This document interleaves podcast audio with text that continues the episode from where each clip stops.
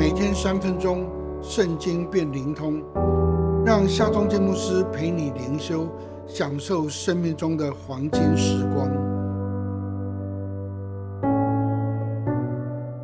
耶利米书七章二十三节，我只吩咐他们这一件，说：你们当听从我的话，我就做你们的上帝，你们也做我的子民。你们行我所吩咐的一切道，就可以得福。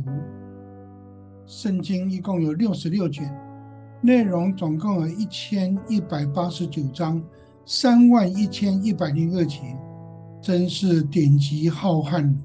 怪不得很多信徒不太喜欢读圣经，也不太懂得如何读圣经。圣经虽然浩瀚，但是上帝所要求的却又异常的简单。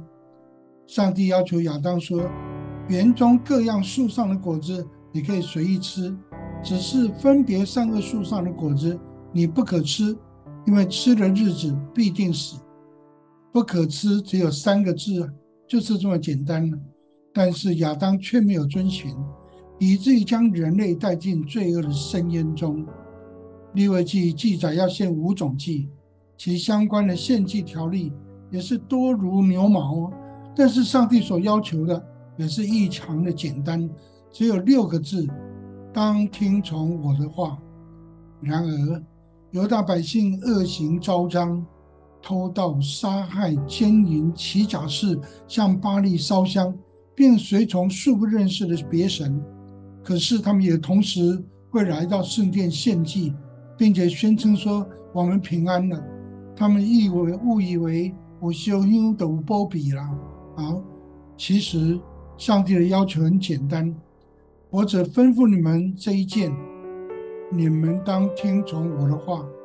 如果百姓听从上帝说，我就做你们的上帝，你们也做我的子民，成为上帝的子民。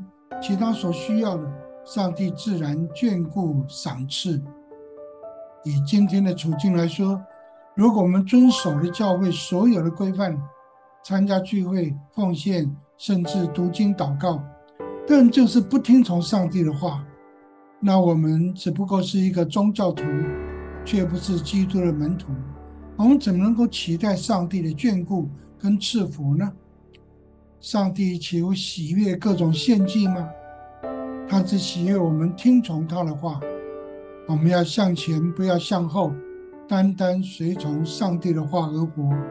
让我们来祷告吧，亲爱的上帝啊，恳求你赐下启示的灵和智慧的心，让我们单单听从你的话，单单顺服你，奉靠耶稣基督的名祷告，阿门。